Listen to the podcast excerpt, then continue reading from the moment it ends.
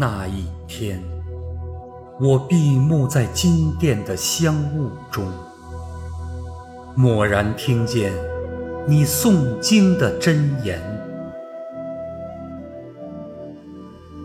那一月，我摇动所有的经筒，不为超度，只为触摸你的指尖。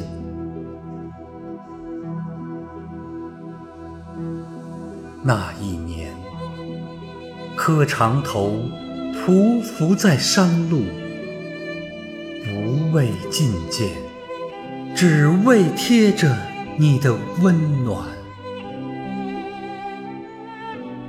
那一世，转山转水转佛塔，不为修来世，只为途中与你。相见。